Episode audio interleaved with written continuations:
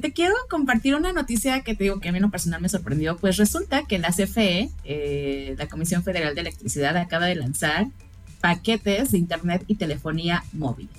Y bueno, estos, estos paquetes de internet y telefonía móvil se van a eh, ofrecer ese tipo de servicios aquí en, en, México, en los 32 estados de, del país. Y eh, la, máxima que traen a, través de este lanzamiento, pues es de que según van a llegar incluso hasta en lugares donde hasta el día de hoy ha sido difícil el acceso a, a ese tipo de servicios. Entonces, pues estos servicios de Internet eh, van a contar, no solamente son servicios de Internet, sino también eh, de, telefonía móvil. Entonces, este, pues van a tener diferentes paquetes, desde bastante económicos hasta paquetes en los que puedes ya pagar el servicio durante meses o incluso años. Entonces, pues la, la, la cobertura de, de, estos servicios, pues va, digo, va a impactar a nivel nacional, teniendo como objetivo, pues justamente el disminuir el tema de eh, la brecha digital, que ya lo hemos comentado un montón de veces, gracias a la pandemia salió a, a relucir más esta cuestión de, de, la brecha digital existente, al menos aquí en México. Sí. Entonces, estos servicios, pues se, se, se, tiene pensado pues, que se puedan mitigar o disminuir esta brecha que al día de hoy vivimos. Okay. Y entonces, quienes quieran este, adquirir ese tipo de servicios van a poder acudir a ventas, eh, a puntos de venta distribuidos que van a estar a lo largo, al menos al día de hoy, en tres estados de la República. Entre esos estados se encuentra eh, Veracruz, Oaxaca, Guerrero, Hidalgo, Guanajuato, eh, Querétaro, San Luis Potosí, Michoacán, Jalisco, Nayarit, Durango, Coahuila y Chihuahua.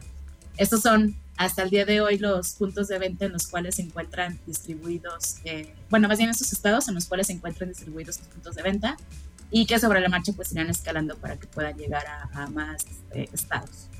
Y como ves, te comento, los paquetes son bastante eh, interesantes, o sea, paquetes de, de, internet y telefonía móvil desde 30 pesos hasta paquetes de 2.000, 1.400 pesos, pues de acuerdo a las necesidades de cada quien de los usuarios, ¿no?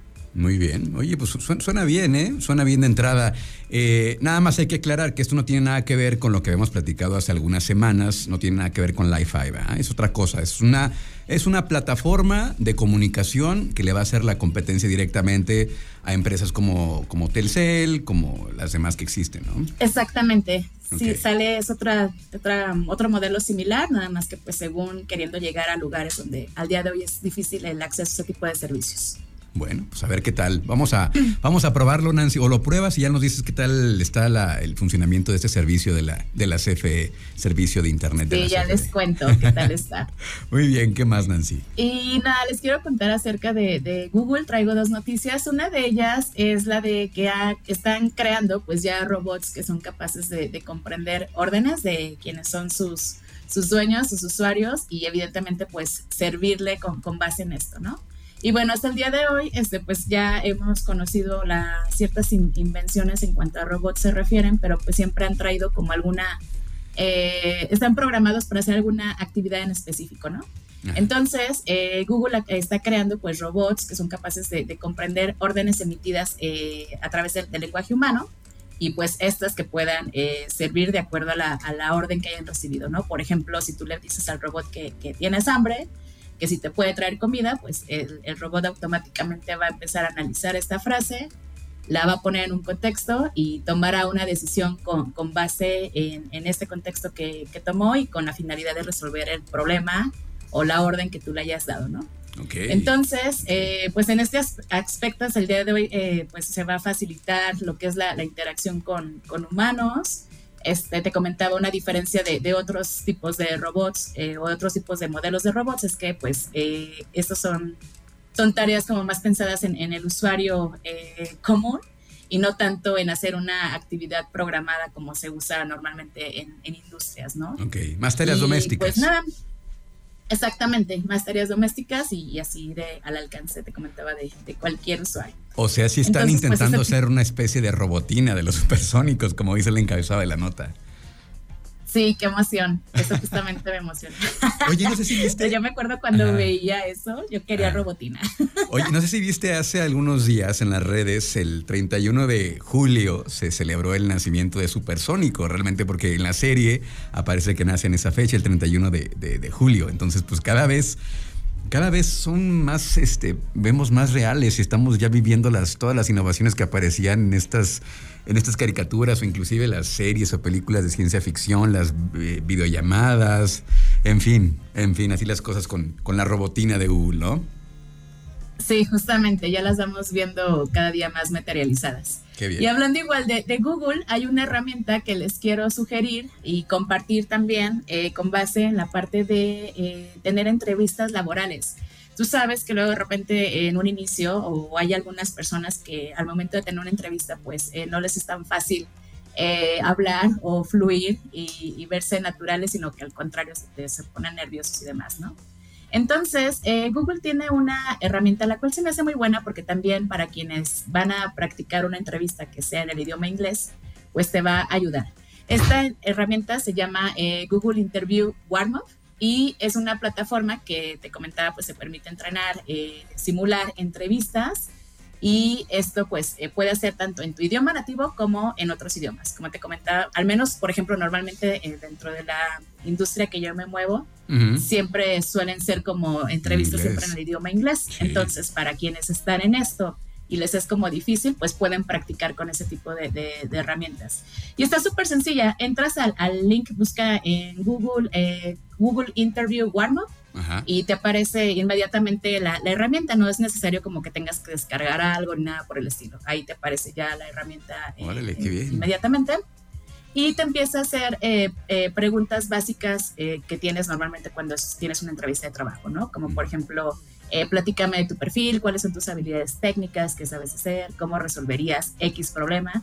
Y tú ya empiezas a decirlo la aplicación, la plataforma va grabando esas palabras que tú vas diciendo, obviamente con tu previa autorización de que van a usar esos datos.